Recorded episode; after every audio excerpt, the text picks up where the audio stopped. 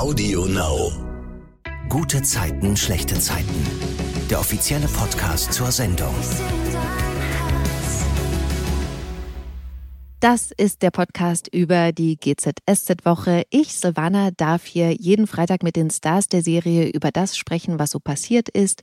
Wir sprechen über die Dreharbeiten, über das, was so hinter den Kulissen passiert und auch über Privates. Heute sind Gisa Zach und Anne Menden im Podcast. Bei GZSZ sind sie Yvonne und Emily. Hallo. Hallo. Ihr kennt die Frage zu Beginn. Was war eure gute Zeit der Woche? Gisa reißt die Augen weit auf. Warum kann ich mich nie an diese Frage erinnern? Ich war da schon ein paar Mal im Podcast. Ich bin jedes Mal wieder überrascht. Meine gute Zeit der Woche. Ja, ich weiß es. Dann fang nur an, weil ich habe so viele, dass ich mich nicht entscheiden kann. Mein letztes Kind hat äh, Abi-Entlassung gehabt und Ah. ist äh, komplett fertig mit der Schule und ähm, genau und ist jetzt äh, auch frei von Schule und diesen Dingen und das war sehr sehr schön und sehr sehr ja auch emotional und so und das war toll. Dann Glückwunsch an dich als Mama. Das ist ja echt eine Riesenetappe. ja stimmt. War auch Abiball schon? Nee, der ist tatsächlich jetzt in ein paar Tagen. Okay. Ähm, genau, aber die, diese Zeremonie da in der Schule und wir haben dann noch mit der Familie gefeiert und so. Ja. Das ist ja auch so ein Punkt, wo man dann merkt, wie groß sie auf einmal sind, ne? Nee, es ist, ja, ich hatte das ja schon mal, also es war jetzt schon das zweite Mal, aber ich glaube, das Besondere dieses Mal war tatsächlich, dass jetzt auch nichts mehr nachkommt. Also dass jetzt halt, jetzt äh, ist nichts mehr mit Pausenbrot und so. Also, ja, ist halt, Du kannst mir ein Pausenbrot schmieren. mache ich möchtest. gerne mal. Okay. Ich habe das so gerne gemacht. So gerne Pausenbrote geschmiert. Anne, Ja. was war deine gute Zeit der Woche? Ähm, groß oder klein? Suchst dir aus. Ich sage dir nur nicht, was was ist. Ich sag klein. Klein. Okay, ähm, dann ist äh, meine gute Zeit der Woche, dass auf dem Lebenshof, bei dem ich äh, mich ja auch engagiere, es ist nicht gut, aber es sind Vogelbabys abgegeben worden und es sind noch Nestlinge und ähm, es hat sich aber herausgestellt, dass sie ähm, vom Zustand her noch also sehr fit sind und ähm, ja, ich bin jetzt äh, zweifach Mama für die nächsten 20 Tage. Oh. Und es ist zwar irgendwie viel, aber trotzdem, ja, Überschaubarer als die 20 Jahre, die ich hinter mir habe. Anne, hast du denen einen Namen gegeben? Buster und Klicker. Was hat das für einen Hintergrund? Naja, also der, der eine, also der ist ein bisschen kleiner, der sieht halt noch aus wie, die sehen ja immer aus wie so eine kleine Murmel. Mhm. Und der sieht halt auch noch so ein bisschen aus, deswegen Klicker. Und ähm, bei dem anderen, der ähm, versucht halt immer auf die Hand zu klettern, wenn ich gerade dabei bin zu füttern und will halt immer auf die Hand. Und dann ist es aber so kompliziert, die, dann zu füttern, weil er dann immer so rumruckelt. Und dann habe ich nachts irgendwann so im Halbschlaf, weil die müssen ja alle zwei Stunden gefüttert werden, auch nachts. Und dann habe ich immer zu ihm gesagt, ich so, du musst jetzt unten bleiben, basta. Und da hatten die noch keine Namen, weil ich halt so oft in der ersten Nacht basta gesagt habe zu denen. Ich gesagt, so basta jetzt. Der hört da jetzt Heißt, drauf auf jeden heißt er Fall. jetzt basta. Ach cool. Ja. Ich habe mich ja total gefreut, als ich gehört habe, dass ihr beide hier im Podcast seid. Äh, Ich finde es eine schöne Paarung. Eure Geschichten bei GZSZ haben aber nicht so viele Schnittstellen, oder? Mm, nee. nee, eigentlich nie. Aber ich finde, das macht es auch irgendwie interessant. Irgendwann schon vor längerer Zeit haben wir gesagt, warum Ja. drehen wir eigentlich nicht mal zusammen? Und äh, wir hätten da auch, glaube ich, beide Lust Ja. drauf. Aber Oh, das wäre voll ja, wir wissen noch nicht so genau was. Aber wer weiß, vielleicht fällt den Autoren ja irgendwann mal was ein zu uns beiden. Bestimmt. Wie seht ihr beide euch gegenseitig als Kolleginnen? Was würdet ihr jeweils über die andere sagen? Was ist ihre große Stärke? Also. ich ich habe ja, ich hab ja so ein bisschen äh, von ähm, Heulen und Drama und so. Ne? Das ist ja eigentlich hier so mein Steckenpferd. Und ähm, als Gisa dann hier angefangen hat, äh, habe ich dann gemerkt, scheiße, ich habe jetzt echt Konkurrenz bekommen. das, das kann sie ja auch ganz gut auf Knopfdruck. so. Ja, ich würde Meine auch- einzige ernstzunehmende Konkurrenz. Ich würde Spaß. auch sagen, wir sind beide äh, die besten Heulsusen der, Ja. der Serie. Also gut, wir haben halt auch immer, uns wird auch viel solcher Stories reingeschrieben. Und ähm, ja, aber ich glaube auch, dass Äh, was ich an Anne am meisten bewundere, jetzt im beruflichen Sinne, also beim Spielen, dass sie so ein, ja, dass sie auch ein sehr, also deshalb, ich würde das auch tatsächlich mit mir ein bisschen vergleichen, dass sie auch ein sehr authentisch, intuitiver, emotionaler Spieler ist. So, ich glaube, dass ähm, das verbindet tatsächlich unsere mhm. Herangehensweise ans, äh, ans Spielen, ist zumindest mein, ja. mein Blick so. Mhm. Ja. Das finde ja. ich schön. Und wie ihr euch dabei anguckt, das finde ich auch total schön. Hm. Das ich, was ich halt auch ähm, toll finde, weil klar, ich meine, wir reden hier halt von einem Haufen Künstler, aber äh, was Gisa halt auch total hat, ist diese absolute Disziplin. Ne? Also immer pünktlich, immer irgendwie vorbereitet, on point. Und das ist halt auch was, was mir halt tatsächlich auch aufgefallen ist. Mhm. Und was ich auch tatsächlich sehr schätze, aber auch, weil es auch etwas ist, was ich habe, zwar anders, aber ähm, Anne ist auch sehr, mh, mm, also während der Arbeitszeit, aber abseits auch vom Set und so, sehr, ich sag mal, eigen in ihren ähm, Stimmungen, ja. so, die sie so hat. Und ich glaube, das, äh, das haben wir, wir sind da zwar sehr anders, aber ich habe das auch. Mhm. Und ich habe Anne da am Anfang, als ich sie kennengelernt habe, auch überhaupt nicht verstanden. Also ich habe das überhaupt nicht einschätzen können. Und mittlerweile kann ich das halt total gut und sehe mhm. halt auch ganz viele Parallelen. Also das hat überhaupt nichts mit dem Gegenüber zu tun oder mit dem anderen, sondern mit dem, was man gerade selber gedanklich und emotional zu tun hat oder so und mhm. kann das, ähm, ja, es eigentlich, hat sich eigentlich gewandelt in etwas, was ich auch sehr schätze, weil ich halt auch ja mir für mich selbst auch erwarte, dass andere das bei mir akzeptieren, sozusagen, dass ich unterschiedlich ja. gelaunt bin, um es mal so zu sagen. Ja. Mhm. Ja, ich merke halt auch, dass es ähm, bei mir zum Beispiel am Set, weil ich mache natürlich dann so die Fächer auf, dass dann halt so die Dinge, die über die ich dann gerade in dem Moment privat nachdenke, natürlich viel offener zu sehen sind, weil ich natürlich fürs Spiel äh, diese Fächer auch immer aufmache. Und deswegen merke ich einfach, dass ich hier, also hier kann man mir sehr viel schneller ansehen, mhm. ähm, wie es mir geht, als jetzt so im privaten Rahmen. Mhm. Ja, das ist bei mir auch so. Spannend, aber weil du das sagst und ich glaube, Anne, darüber haben wir auch schon mal gesprochen, das ist natürlich auch immer so eine so eine Verletzlichkeit, die man dann so auch öffnet, ne? Also oder den mhm. Blick dafür freimacht, weil du sagst, die Fächer, die du öffnest, da habe ich riesen Respekt davor, bei SchauspielerInnen dieses Private dann auch zu zeigen, um das eben hervorholen zu können, um Emotionen zu produzieren. Finde ich krass. Hm.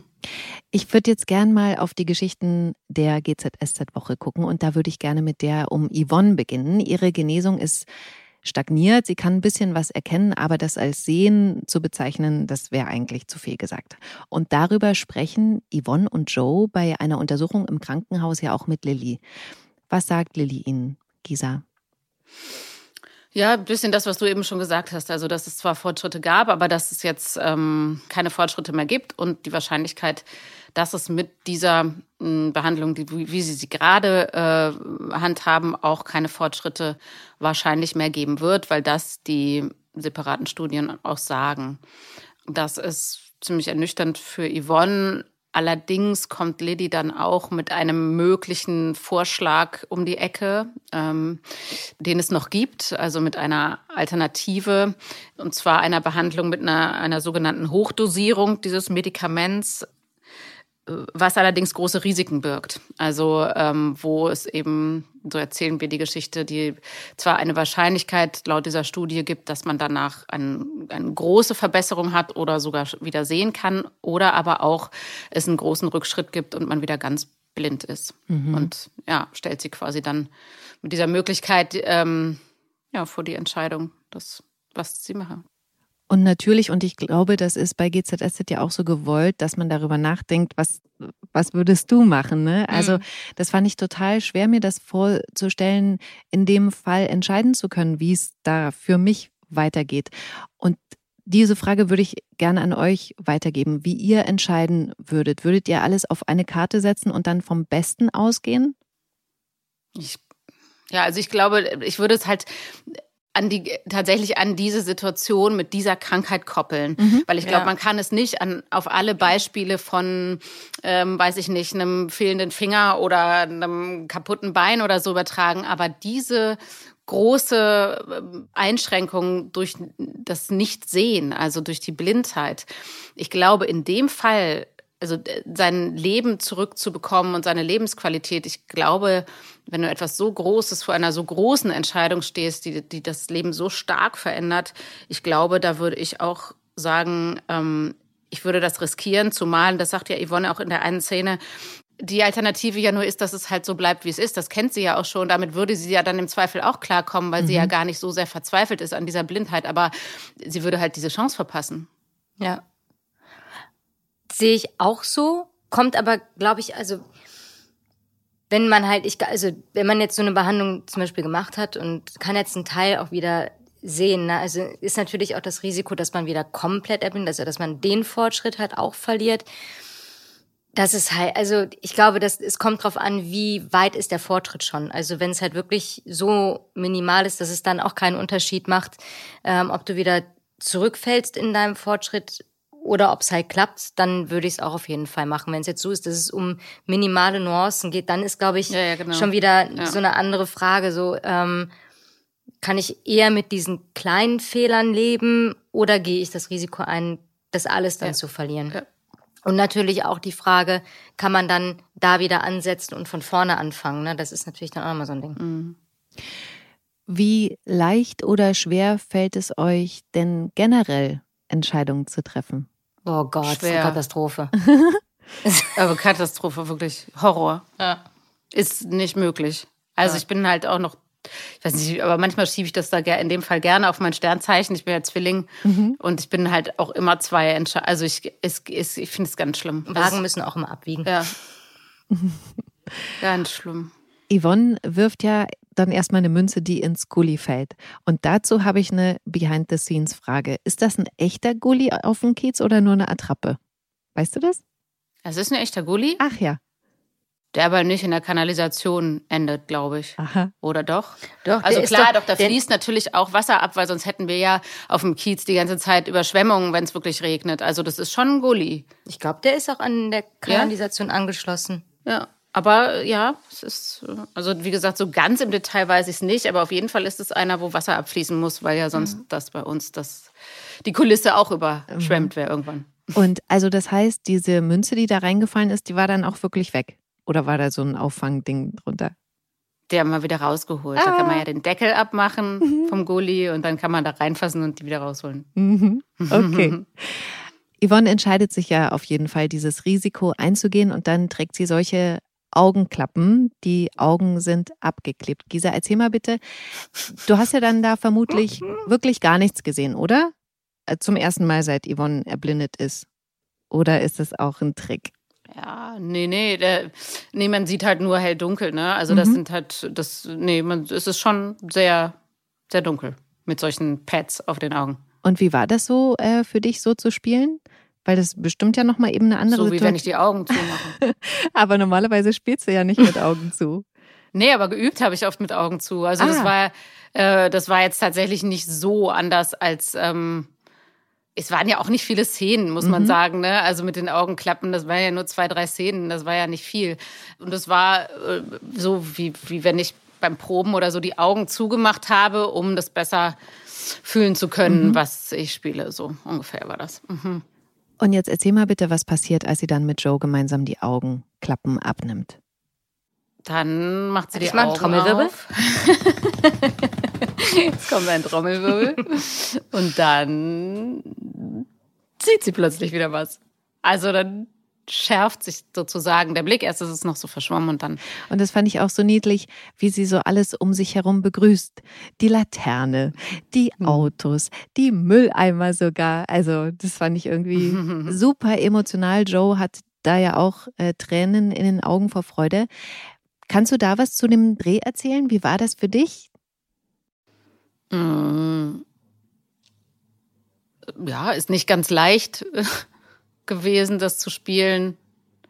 Ist halt schwer, sich das vorzustellen. Ne? Also, also ich sag mal so, ich bin ein bisschen dankbar, dass mir technisch da auch ein bisschen was abgenommen wurde in mhm. der Szene, so wie sie am Ende jetzt in der Ausstrahlung ist, weil wir das natürlich auch über die POVs, über die sogenannten Sichtweise, den Blickwinkel von Yvonne gelöst haben mit technischen Hilfsmitteln wie eben der Kamera, was sieht Yvonne.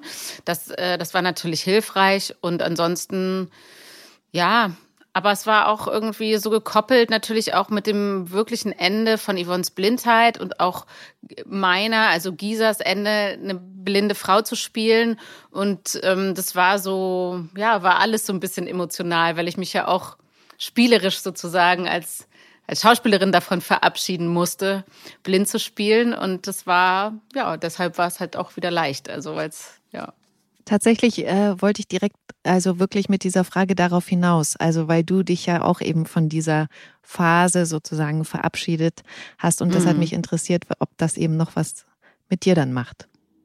Ja, ich hätte das tatsächlich nicht vermutet, weil ich ja auch am Anfang mh, mm, ja, jetzt gar nicht so sehr, also die Geschichte gar nicht so sehr gewollt habe, sagen wir es mal mhm. nett. ähm, da erst ein bisschen gegen gewehrt und so weiter und habe aber durch diese lange Zeit und diese viele Arbeit, die ich da auch investiert habe, das dann irgendwie auch lieb gewonnen. Also es war halt so ein, so ein Stück von mir dann auch und von Yvonne und mh, mm, durch fünf Monate blind spielen oder sechs Monate, jetzt komplett blind, hat sich halt, ja, ich hatte mich da halt so, ich war halt blind beim Spielen. Mhm. So, und das war, und irgendwie habe ich dann, ich musste richtig so ein bisschen so einen Abschluss finden für diese Geschichte, nicht mehr blind zu sein, obwohl ich mich natürlich total darauf gefreut habe, auch wieder sehen zu können und mit den Kollegen anders spielen zu können oder so. Aber ich musste das richtig so ablegen. Also das war auch, also hätte ich auch nicht erwartet, dass mir das ein Stück weit schwerfällt, mhm. also mich davon wieder zu verabschieden. Aber es ist natürlich auch ein bisschen blöd, irgendwie das zu sagen, weil wenn man jetzt äh, darüber nachdenkt, über Menschen, die das wirklich haben und die Möglichkeit wieder zu sehen, was eh schon Märchen genug ist, sage ich mal, so wie wir das erzählen und ja nur in den allerseltensten Fällen, wenn es überhaupt sowas gibt, also bei anderen Krankheiten vielleicht ja, aber naja, es ist so ein bisschen komisch, dass ich als Gisa hier sitze und sage, ich fand es schwer, mich davon zu verabschieden. Ja. Anne, weil Gisa es gerade gesagt hat, sie hat sich ein bisschen gegen die Geschichte gewehrt. Kennst du was aus deiner Vergangenheit, wo du ähnliche Emotionen hattest, wo du dachtest, oh Mann, oh, muss das jetzt sein? Ja. ich werde es nicht sagen. Okay. Nein, es gibt einfach, es gibt einfach manchmal, es gibt manchmal Szenen, da sträubt sich halt irgendwie in einem alles, weil man es einfach gar nicht fühlt, wenn man gar nicht rankommt. Und da muss man aber dann einfach auch schon so eine so eine ähm, Grenze setzen ab dem Moment, wo du es halt spielst, ähm, dass es halt nicht mit Anne zu tun hat, sondern das ist halt die Entscheidung, die Emily getroffen hat. Mhm. Ähm, aber klar gibt es immer mal Situationen oder Sachen, die ähm, ja, die vielleicht ein bisschen mehr Überwindung auch kosten ähm, oder ähm, in denen man sich vielleicht nicht so wohl fühlt. Oder ich weiß noch, als, als ich zum Beispiel die Schwangerschaft gespielt habe, ich hatte mhm. unglaublich Angst davor, diese Geburt zu drehen, weil ich mir halt dachte, ich, ich habe nie ein Kind bekommen, ich kann mir das gar nicht vorstellen ja. und soll jetzt hier eine Geburt mhm. spielen und das war halt so, ich weiß gar nicht, ich habe alle alle meine Freundinnen, alle, die ich kannte, die ein Kind, ich bin meiner Schwester so auf die Nerven gegangen. Mhm. Der Regisseurin, die ja auch schon irgendwie zwei Kinder hatte, ich, wie allen bin ich auf den Nerv gegangen.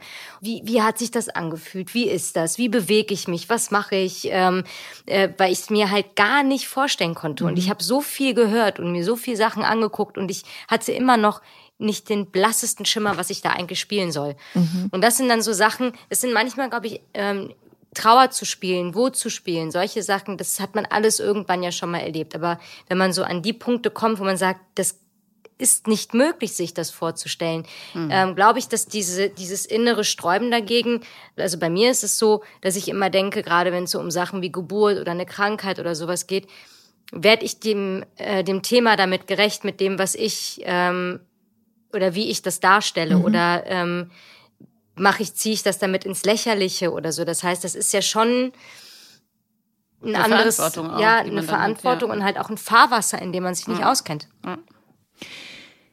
Die Szenen, äh, die nach dieser Enthüllung kamen, mhm. sozusagen nachdem die Augenklappen abgenommen wurden, fand ich auch total toll, weil Yvonne dann quasi ihren Blindenstock sozusagen beerdigt. Beerdigt, ja. Ne, in einem Karton. Es gibt so eine Art Zeremonie gemeinsam mit Michi, Moritz und Joe und dann machen sie alles, was ihnen Freude macht. Gucken Eishockey im Fernsehen, haben Spaß und Yvonne sieht da unglaublich glücklich aus. Und hier an dem Punkt würde ich gerne mal noch eine Frage stellen, die etwas deeper geht. Wenn ihr glücklich sein beschreiben müsstet, wie fühlt sich das für euch an? Mm. Für mich sind das so die Momente, die so, ähm, die langsam sind, in denen ich tatsächlich nichts habe, was so in meinem Kopf umherschwirrt. Wo ich mir keine Gedanken über irgendwas mache oder sowas, sondern so die Momente, wo du durchatmest und einfach alles gut ist, so wie es ist. Und dann, das sind so die Momente, das ist so für mich, fühlt sich das so nach, nach Ruhe und nach, ähm, ja, Gleichgewicht auch irgendwie an. Ich weiß, ich weiß, wie ich das beschreiben soll. Ja, ist total schwer, das zu beschreiben. Mhm. Also ich glaube auch auf jeden Fall, dass es für mich Momente sind, nicht mhm. ein längerer Zustand. Mhm. Und so ist es zumindest, also das hat sich auch verändert über die Jahre, aber so ist es seit ein paar Jahren. Das kommt so ganz plötzlich und ist dann, ja, das kommt so wie aus heiterem Himmel. Mhm. Und dann fühlt sich das einfach irgendwie an und dann ist man so, ja, so ein bisschen wie Anne das auch gesagt hat, so,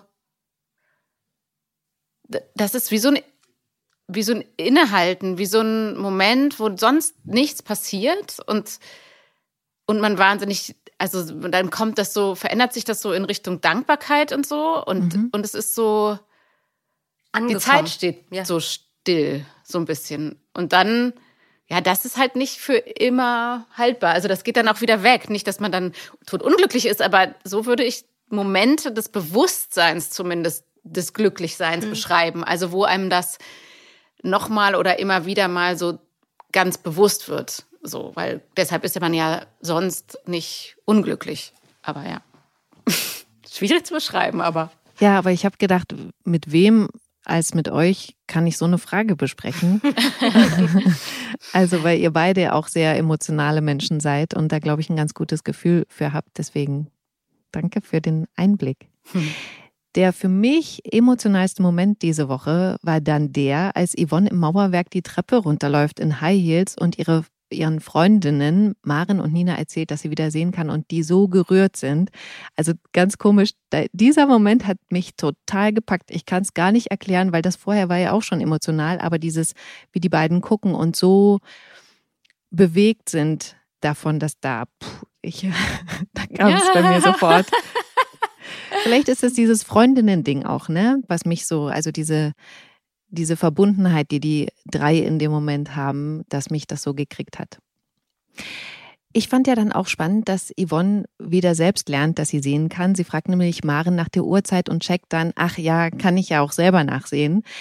Gisa, du hast schon mal auf The Record erzählt, dass dir als Gisa das im Spiel auch so ging dass du dich wieder umgewöhnen musstest. Erzähl mal bitte noch. Davon. Ja, das, das war auch genau in dieser Szene, Ach. ist mir das passiert tatsächlich, äh, wo wir das gedreht haben. Da greife ich ja dann in die Tasche und hole irgendwie mein Handy raus. Genau, ich habe mich tatsächlich ja scheinbar schon so daran gewöhnt, irgendwo hinzugreifen, ohne dahin zu gucken, dass mir das halt passiert ist, mhm. dass ich ohne hinzugucken mein Handy aus der Tasche holen sollte, mein Spielhandy und verbotenerweise mein privates Handy aber auch in meiner Spieltasche hatte und nicht hingeguckt habe und dann halt einfach mein privates Handy rausgeholt habe und dann drauf gedacht, dass ich so scheiße, warum gucke ich denn nicht hin? Ich kann doch sehen. Also mhm. ich hätte natürlich gucken können einfach, und, aber ich habe mir das so angewöhnt, nicht hinzugucken, wo ich hinfasse, also in dieser Blindheitsphase. Mhm. Ja, dass ich dann einfach das falsche Handy aus der Tasche geholt habe. Aber ja, das äh, so ein paar Sachen äh, waren tatsächlich, sind natürlich nach einem halben Jahr einfach auch so, so drin, ne? dass mhm. man die so macht, dass ich das erst wieder jetzt so umgewöhnen musste. Ja. Aber das geht ziemlich schnell. Okay, zum Abschluss dieser Geschichte diese Woche gibt's ja dann auch noch eine schöne Liebeserklärung von Yvonne an Joe, in der sie sich bedankt, dass er für sie alles riskiert hat und durchgehalten hat, auch wenn sie dagegen war und weitergemacht hat, auch als sie eben nicht mehr zusammen waren. Das äh, fand ich total toll und auch angemessen. Da habe ich mir aber die Frage gestellt, ob ihr findet, dass sie sich eher noch mal hätte entschuldigen sollen. Entschuldigen für was? Dass sie eben, also sie bedankt sich ja, dass er, ähm, dass er eben für sie da war und an sie geglaubt hat. Aber man hätte ja auch schreiben können, Yvonne entschuldigt sich nochmal, dass sie so war. Wie war? Naja, dass sie eben nicht an sich geglaubt hat und er sie eben überzeugen musste, diese Therapie zu machen und so weiter. Für mich jetzt kein Grund, sich Okay. dafür zu entschuldigen. Nö. Also erstmal Also- ist das ja auch was, was, was ähm, Hat sie ja nicht. Yvonne ja auch für sich selber entscheiden muss, ob sie sich dazu in der Lage fühlt, das zu machen oder ob sie das machen möchte. Also ähm, ich denke nicht, dass sie in der in der Situation ist, sich da dann für irgendwas zu entschuldigen, weil es geht ja um ihre Gesundheit und das ist ihre Entscheidung, die sie da trifft. Und unabhängig davon sollte äh, der liebe äh, Dr. Joachim Gerner wahrscheinlich jetzt die nächsten 15 Blöcke äh, jeden Sonntag Rosen auf den Tisch stellen, weil der hat ihr den Tod vorgespielt. Also hier entschuldigt sich keine Yvonne. Sehr Ich guter würde das Punkt. Ding jetzt, ich würde das Ding jetzt ausspielen. Genau, nee, also dem, ja, das ist doch, finde ich, nichts, wofür man sich entschuldigen kann, weil man, Okay. also sie konnte nicht daran glauben, weil, weil sie überfordert war, Hm. aber dafür kann man sich nicht entschuldigen, sondern es ist einfach eine Szene, in der man sich bei jemandem anders bedankt für das, was er für einen getan hat. Ja. So sehe ich das. Und entschuldigen kann man sich für andere Sachen, aber das Thema machen wir gar nicht erst auf, ne? Anne? Okay. Okay. Damit kommen wir zur unterhaltsamsten Geschichte diese Woche. Ich habe wirklich mehrmals richtig laut gelacht. es geht um Emily und äh, den Klassenlehrer von Kate. Oh Gott. Die hatten ja schon mal ein Date. Emily Mhm. fand ihn auch ganz gut, aber war zu mehr Mhm. dann nicht bereit. Und der Typ Mhm. läuft ihr jetzt immer wieder über den Weg, aber sie Mhm. blockt ab.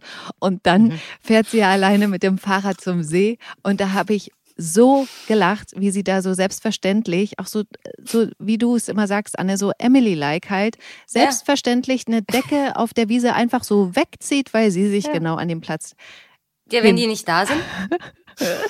Kannst du mir mal bitte erklären, Anne, warum das so witzig ist? Warum ist in diesem kleinen Ding so viel Lustiges? du meinst in Emily? Also, warte mal, hast du mich gerade klein genannt? Nein, ich meine in dieser kleinen Szene, wie sie einfach die Decke wegzieht. Machst du das dann auch extra witzig oder ist das einfach nee, das ist, ich glaube, das ist halt überhaupt nicht witzig spielen. Gar das nicht ist, witzig. Das das ist überhaupt nicht witzig, weil für sie ist das einfach, sie kommt da hin, da sitzt jetzt keiner und sie möchte da gerne hin und dann wird das halt einfach weggenommen. Das ist so lustig. Und ähm, wie fandst du, dass Emily mit dem Fahrrad zum See fährt? Ich habe das Gefühl noch nie gesehen. Ich war auch echt ein bisschen überfordert. Also nicht, dass ich kein Fahrrad fahren könnte, aber ähm, das war so, wo ich dachte, okay, wenn sie jetzt mit Kate zum See fahren würde, dann, ja klar, würde ich voll verstehen, weil für das Kind macht sie ja alles, also für Kate, da fährt die auch mit dem Fahrrad und da geht die Mhm. auch zelten und so. Ja. Aber dann alleine mit dem Fahrrad und dann noch an den See zu den Mücken, das habe ich nicht verstanden. Und ist Fahrradfahren vor der Kamera auch was Besonderes? Ja, die Kurven sind manchmal etwas enger. Ah. Ähm, und es, also, es ist halt schon ein bisschen was anderes, ja.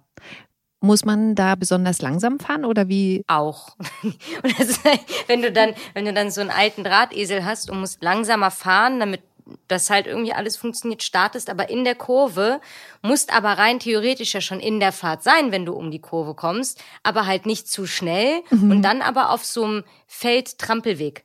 Dann ist dann, dann, dann, dann, ja. und dann sollst du aber auch noch spielen, dass die Kette rausspringt. Ja. Mhm.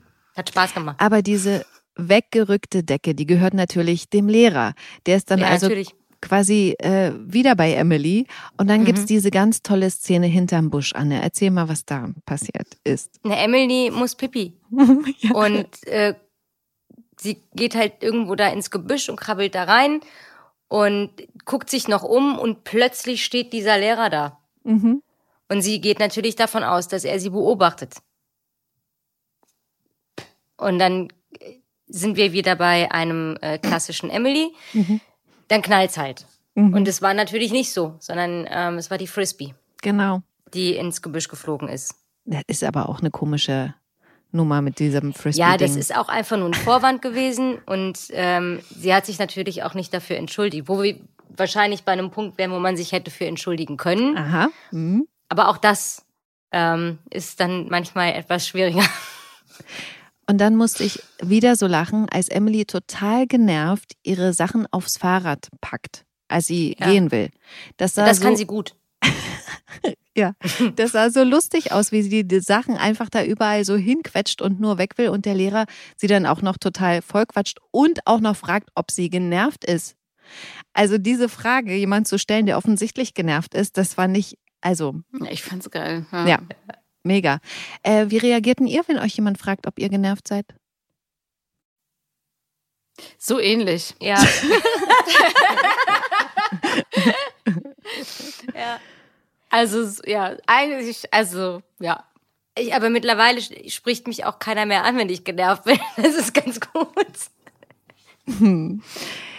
In der Geschichte geht ja dann Emilys Fahrrad kaputt auf dem Rückweg. Du hast es ja gesagt, da äh, springt die Kette raus oder Mhm. so und das lief die ganze Zeit ja schon nicht rund und John hat dran rumgeschraubt und weil Emily dann natürlich wieder der Lehrer über den Weg läuft und auch noch seine Hilfe anbietet, die sie letztendlich annimmt, sitzt sie dann bei ihm im Auto. Anja, erzähl mal, wie das dann da weitergeht, bitte. Äh, sie entschuldigt sich natürlich trotzdem nicht. auch Danke. Also das, das Danke ist halt auch nicht so ein offensichtliches Danke. Also sie. Naja, wie, wie soll man das erklären? Also sie gibt ihm schon trotzdem Sprüche. Hätte ich jetzt vielleicht nicht gemacht. Ich wäre dann vielleicht doch ein bisschen kleinlauter gewesen, aber warum sollte Emily das tun? Also, Ich finde total schön, wie sie sich gut unterhalten in diesem Auto, ne? Und dann das äh, auch, ja. geht's ja zurück in den Kollekiez und dann ähm, lädt Emily ihn ja auch noch zum Eis ein. Und äh, sie trinken Es war ein sehr netter Emily-Moment auch. voll. Kommen wir auch gleich nochmal drauf. Sie trinken auch im Vereinsheim noch einen Cocktail und er gibt ihr dann zu verstehen, dass er gern mehr Zeit mit ihr verbringen würde. Und das sagt sie zwar zu, aber verabschiedet sich erstmal. Und ich mag das total, wie Emily gerade ist, dass sie sich, das will ich auch nochmal erwähnen, ja auch um die schwangere Gina gekümmert hat, als es ihr schlecht ging. Und dass sie sich auch so für Tuna gefreut hat, als der diesen Visionär da im Lala-Loft auf Englisch da angesprochen hat. Ich habe so ein bisschen das Gefühl, Emily ist gerade mit sich im Reinen oder auf einem guten Weg dahin. Oder wie würdest du das beschreiben? Mm, Ja, das auf jeden Fall. Also, ähm, was, glaube ich, diese Trennung oder diese ganze Trennungsphase ähm, zwischen Emily und Paul auch so ein bisschen gemacht hat, dass sie mh, ja auch so ein bisschen den Blick dann halt fokussiert hat auf die Dinge, die jetzt gerade auch für sie Priorität haben. Und ähm, das ist halt das Label, das sind die Sachen und sie konzentriert sich halt jetzt auch sehr auf die Menschen, die in der ganzen Zeit halt auch für sie da waren. Und ich glaube auch, dass sie ähm, in diesem ganzen Prozess dieser Trennung mit dem, okay, zuerst beichtet er, ist äh, fremdgegangen. Dann haben wir diesen Mental Breakdown, dann baut sich das wieder auf, dann findet sie aber das äh, Ultraschallbild und ähm, dann gibt's irgendwie äh, den Punkt, wo sie weiß, dass da jetzt ein Baby auf die Welt kommt. Und ähm, ich glaube, was Emily dieses Mal gemacht hat, ist für sich ganz bewusst ähm, ja zu erfühlen, wo stehe ich mit meinen Emotionen in dieser Geschichte und was kann ich und was kann ich nicht. Und auch wenn sie Paul liebt und ihn vermisst und das Ganze vermisst, hat sie für sich trotzdem ganz klar die Entscheidung getroffen, ich kann das nicht und ich weiß, ich würde dann unfair werden und hat halt nicht nur für sich entschieden, sondern auch Entscheidungen getroffen, die sie selbst verletzen, aber die halt besser für alle Beteiligten sind. Und ähm, das ist so, das ist so ein Prozess, der da stattgefunden hat, wo Emily, glaube ich, auch ähm, an sich selbst so ein bisschen wachsen konnte. Mhm. Und ich habe auch so ein bisschen das Gefühl gerade, dass das Glück zu Emily kommt, wenn sie gönnt, wenn sie hilft und nicht gegen irgendwas arbeitet. Also erst der große Auftrag für Vlederbeck, dann jetzt Mhm. vielleicht eine neue Liebe mit dem Lehrer. Hm. Du schüttelst den Kopf? Nein, keine Ich, ich, sag, ich, sag, ich sag gar nichts. Das ist ein Nein, du wirst nichts von mir erfahren. Okay, aber ist das, bilde ich mir das ein, dass das Glück gerade zu Emily kommt? Ist das so eine Momentaufnahme von mir oder empfindest du es auch so?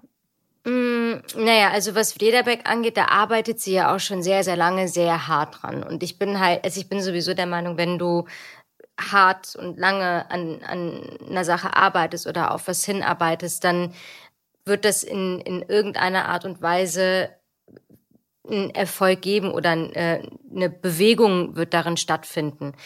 Mm, Dinge können nicht von alleine auf einen zukommen. Du musst ähm, irgendwas machen. Entweder musst du für dich selbst die Veränderung sein oder du musst ähm, halt für das Ziel, was du da vor Augen hast, auch arbeiten. Mhm. Und ähm, das hat sie halt beides gemacht und deswegen glaube ich auch, dass da halt diese Bewegung reinkommt.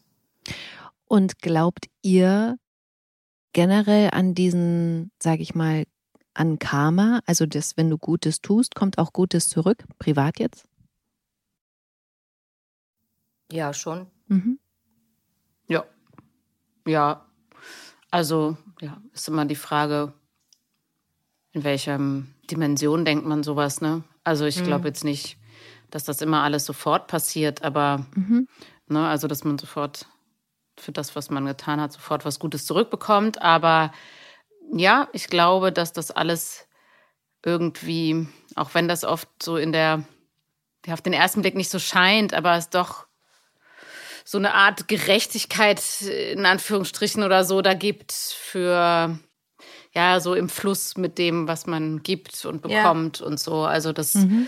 glaube ich, dass sich das irgendwie, auch wenn eben nicht so, wie heißt das so? Unmittelbar? Ja, ein, ja, unmittelbar oder so, oder so nach einer, nach einer rechenmathematischen mhm. Aufgabe oder so, aber es ist irgendwie, Dinge zu einem zurückkommen, beziehungsweise dass das irgendwie gerecht. Ja, weil manche immer so sich darüber beschweren, weil sie alles nicht haben oder, oder ne, ja. was andere haben und sie selber nicht. Und ich denke dann ganz oft, ja, aber wart mal ab. Also es kommt bestimmt irgendwann was anderes zu dir, was eben auch bei dir sein soll und äh, so. Mhm. Und es wird sich alles irgendwie ausgleichen. Ne? Also auch dieses mehr schenken, mehr geben als der andere und so diese Vergleiche, sowas kann ich ja. irgendwie gar nicht mit anfangen, weil ich immer glaube, dass das sich, das gleicht sich schon alles irgendwann aus. Mhm.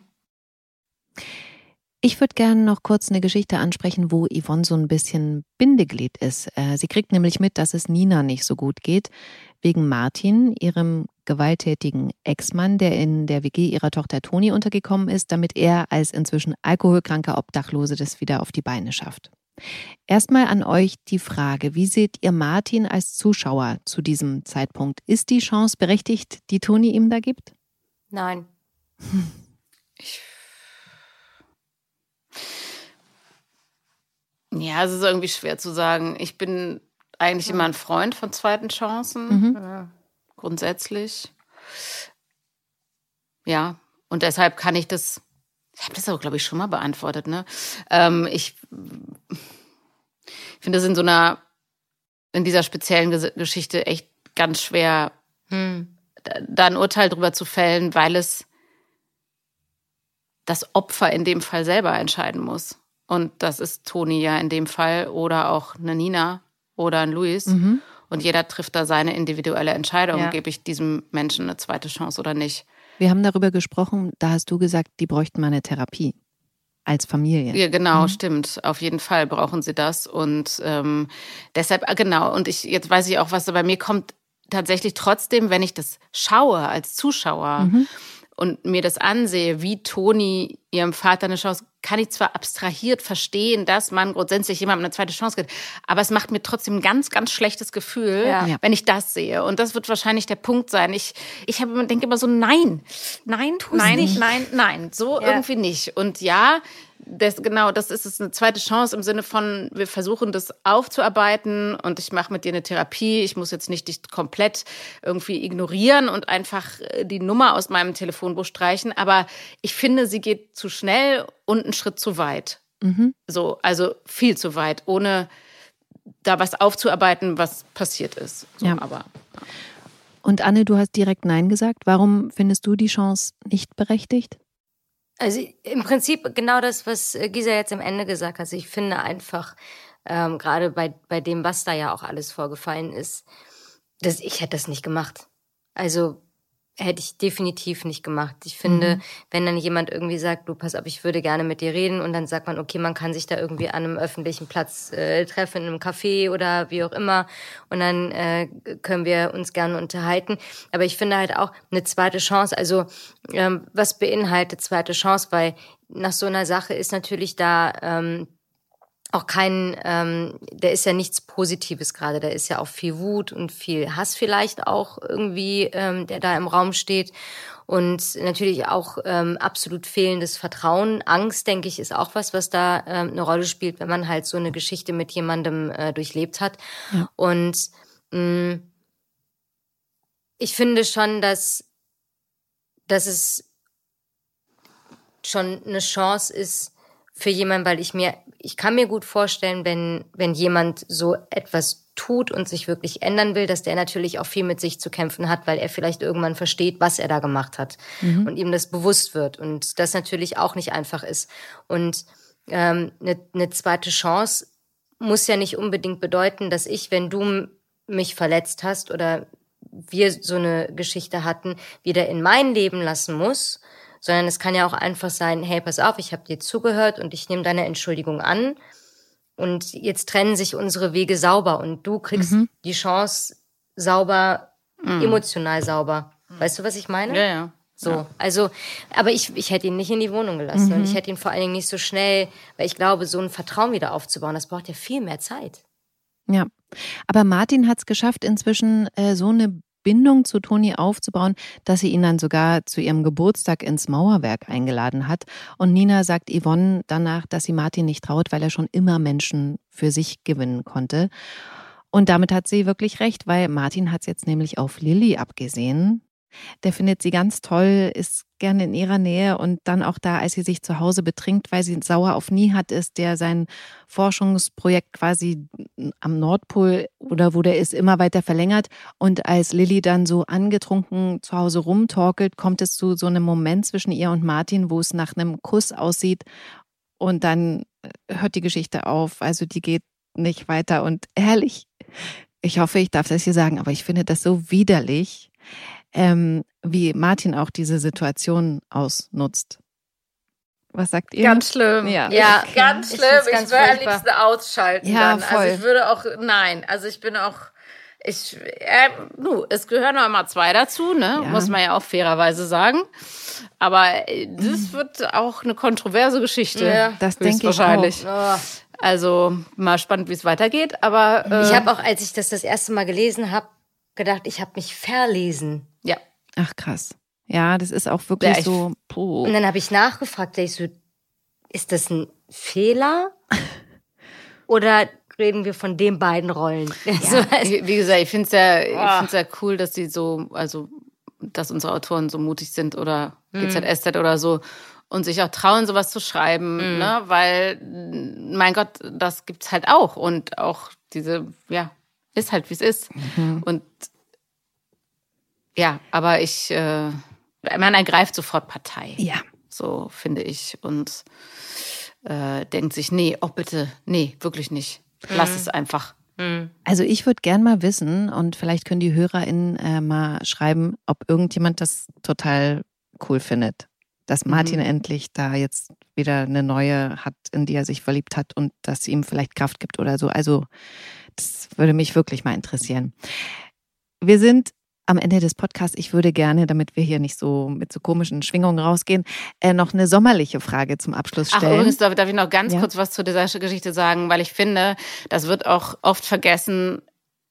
Der Oliver, der den Martin spielt, hat nichts mit diesem Charakter Martin zu tun. Und ich bitte dass die Hörerinnen und auch allen Schauerinnen von GZSZ äh, zu berücksichtigen, dass sie das nicht vermischen, weil das ein ganz netter, lieber äh, ja. äh, Kollege ist und ähm, man Super ja oft höflich ja bei so einer schwierigen Geschichte äh, manche das einfach nicht trennen können ja. und das muss man einfach zum Schutz unserer Kollegen und uns als Schauspielern einfach auch manchmal dazu sagen, dass ich euch bitte, auch von Kommentaren insofern abzusehen, ja, was die Rolle betrifft und so dürft ihr auch eine Meinung haben und so, aber es hat nichts mit den Menschen, die diese Rollen spielen, zu tun. Ja. Finde ich richtig gut, dass du es hier nochmal sagst. Ähm, Gerade er war ja auch noch nicht im Podcast, also äh, deswegen, wir können noch gar nicht beurteilen, wie er sozusagen privat ist, aber äh, sowas von euch zu hören ist total viel wert. Danke. Mhm. Also zum Abschluss noch eine sommerliche Frage, weil bei Emily wurde ja auch Eis gegessen. Wenn ihr euch zwei Kugeln Eis aussuchen könntet, welche Sorte würdet ihr nehmen? Ich nehme immer Haselnuss. Ach. Immer. Ich nehme manchmal sogar zweimal Haselnuss. Mhm. Pistazie manchmal noch als Alternative. War früher anders. Da habe ich immer Zitrone und Schokolade genommen als Kind. Aber mhm. jetzt ist es meistens Haselnuss und Haselnuss. Tatsächlich. Also sehr nussig. Ja. Aber mögen tue ich alles. Also ich esse auch alles andere Eis. Ja, alle Sorten. Aber wenn ich es mir selber aussuchen muss und mich auf zwei Kugeln beschränken muss, dann. Mm, also beim, bei mir ist halt, also früher habe ich halt, ich weiß, kennst du noch dieser blaue Engel, dieses, dieses ganz blaue Gift, das hatte ich als Kind, weil ich glaube, ich fand die Farbe cool. Mhm. Ähm, das heißt jetzt wahrscheinlich Schlumpf. Aber also so regulär, weißt du, Schokolade oder sowas, das ist ja, ich gehe ja dann, ähm, oder so das, was du jetzt so normal irgendwie, was heißt normal, mittlerweile kaufst du die anderen ja auch normal, aber es ist ja bei mir eh vegan. Mhm. Da ist halt, da gibt's halt echt sehr, sehr viele tolle ähm, Sachen und ich bin halt ein ganz großer Fan von ähm, Mandeleis mit Vanille und so und dann halt schöne frische Früchte dazu. Sowas mm. finde ich auch ganz geil. In Spanien bzw. auf Mallorca gibt es so geniales Mandeleis. Das, das ist natürlich nicht vegan, da machen die das mit Sicherheit auch mit Milchprodukten. Aber das habe ich hier als Sorte tatsächlich in Deutschland noch fast nie gefunden. Also egal, ob jetzt vegan oder nicht vegan, aber Mandeleis, also mit Mandelgeschmack, gibt es mhm. hier nicht. Das isst man ja da immer zu so einem Mandelkuchen. Mm. Mandeleis ist so lecker, ja. aber es gibt hier nicht. Kann man äh, ganz toll selber machen. Ja, mach mir mal Schick. selber. Ich mach dir ein Schulbrot und du machst mir Mandeleis. Die. Echt? Aber Anne, das muss jetzt noch kurz, wie kann man das selber machen? Mhm, Eis kann das, man selber machen. Ja, kannst zum Beispiel, wenn du so eine Eismaschine hast, mhm. kannst äh, bei Mandeleis nämlich äh, tatsächlich mache ich das gerne mit Hafermilch. Mhm. So ein bisschen für das Cremige, wenn es ein bisschen frischer sein soll, so ein bisschen äh, Sojajoghurt vielleicht mit rein, obwohl ich dann auch eher bei Haferjoghurt ähm, bleibe. Ich so ein bisschen von den Sojaprodukten oder Mandeljoghurt kannst du auch nehmen. Mandeljoghurt kannst du direkt ja. auch nehmen. Ähm, und dann halt gemahlene Mandel. Mandelstücke kommen mit rein. Ein bisschen von diesem, es gibt auch dieses Mandelaroma, was du mit reinpacken ja. kannst.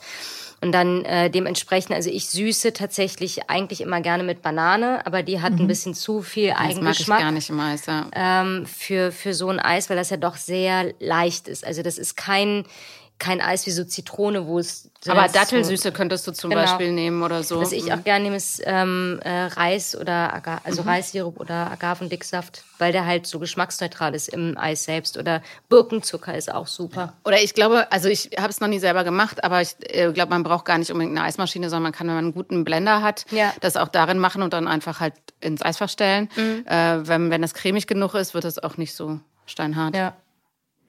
Cool, ne? Cool. Kleine, kleine Kochtipps noch hier. Ja, und ich weiß, was ich jetzt am Wochenende ausprobieren werde. Das finde ja. ich einen echt coolen Tipp. Also, vielen Dank, Gisa, vielen Dank, Anne. Gerne. Gerne. Für die Insights, für die Sachen, die ihr privat erzählt habt und natürlich am Ende noch die Kochtipps. Oder ist ja gar nicht Kochen, aber Eistipps. Eistipps. Ähm, ich wünsche euch einen ganz tollen und vor allem glücklichen Sommer. Danke. Dankeschön. Vielen Dank. Mhm. Ja. Bis bald. Tschüss. Danke. Tschüss. Gute Zeiten, schlechte Zeiten. Der offizielle Podcast zur Sendung. Sie hörten einen RTL-Podcast.